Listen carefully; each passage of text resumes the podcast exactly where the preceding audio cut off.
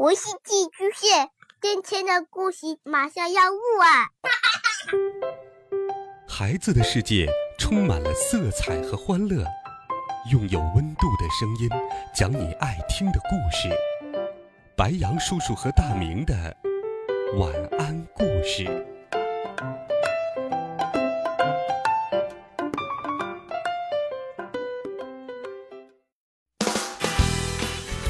小朋友们、同学们，大家好。欢迎收听白杨叔叔讲故事。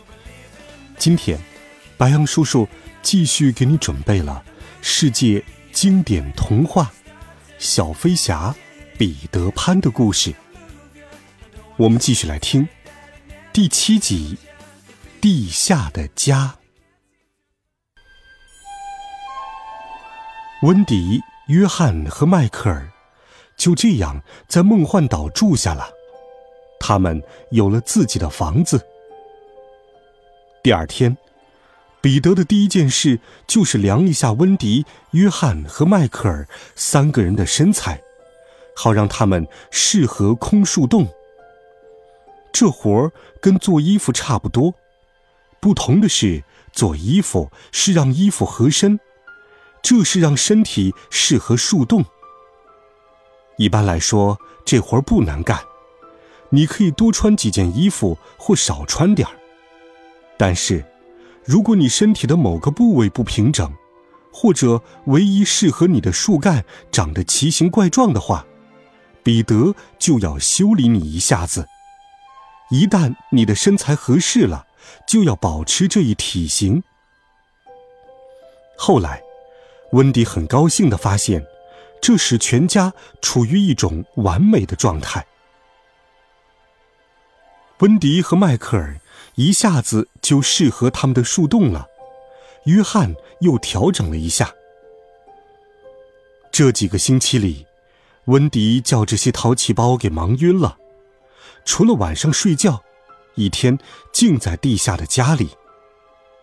我要告诉你，他整天围着锅台忙着做饭。可是他们到底是实实在在的吃饭，还是假装吃饭？那就要看彼得起了什么样的念头。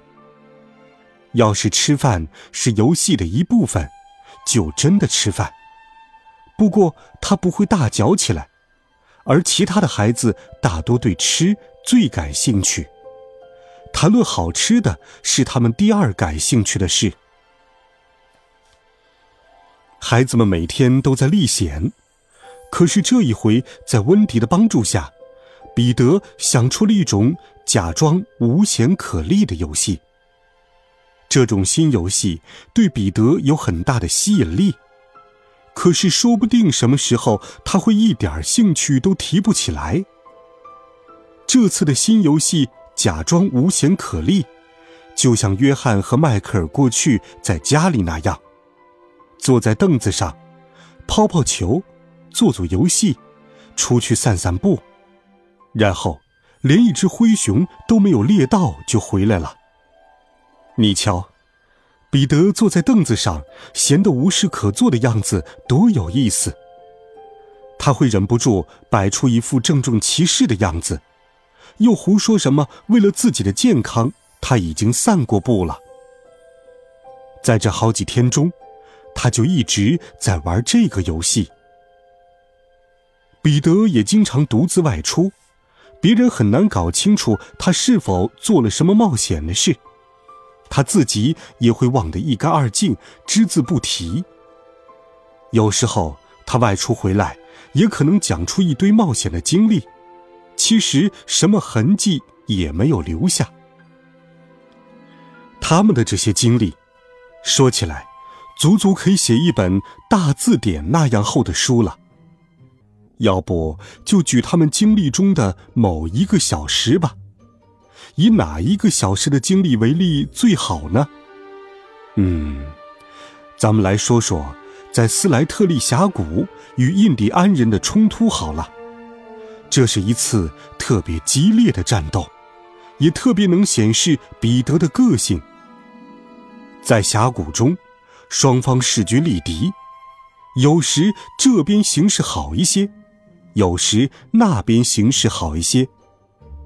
就在这个时候，彼得突然意志，他大声呼叫：“今天我是印第安人。”嘟嘟，你呢？嘟嘟回答说：“我也是印第安人。”小比尖儿你呢？小比尖说：“印第安人，双胞胎，你们呢？”于是，他们全成了印第安人。本来战斗可以结束了，可是真正的印第安人叫彼得给弄晕了，居然肯当一次迷路的孩子。就这样，双方又打了起来，战斗比原先还要激烈。这次不同寻常的结局是，哦，可是我们还没有决定是否讲这个故事呢。也许印第安人夜袭他们地下的家那次更为精彩。几个印第安人被卡在了树洞里，好不容易才把他们像软木塞儿一样拔出来。也许我们可以讲一讲彼得怎样在环湖礁救丽丽，后来使他成为了他们的同盟的那次经历。还有那个海盗们做的大蛋糕。他们一次又一次把它放到孩子们容易上当的地方。要是这帮孩子把那种蛋糕吃下去，准没命了。幸亏温迪一次又一次的把它从他们手上打落下来。不久，蛋糕失去水分，干硬的像石头一样。还有，那咱们谈谈成为彼得的朋友的那只鸟吧。这只特别的梦幻鸟把窝坐在环湖的一棵树上。有一天，鸟窝掉到水里，可是它还在窝里孵蛋。彼得瞧见了，不许大家去惊扰它。这是一个很好的故事。故事的结尾是这只鸟对彼得很感激。但是，如果我们讲这个故事的话，就得讲整个环礁湖冒险的故事，那就不是一次冒险，而是两次冒险了。既短又令人兴奋的冒险，要算铃叮当在几个街道小仙子的帮助下，企图把温迪放在一片漂浮的大叶子上送回大陆的事了。不巧，大叶子没有兜住温迪，他掉在水里醒了过来。还以为在洗澡呢，就游了回来。要不，咱们说说彼得与狮子对峙的经历吧。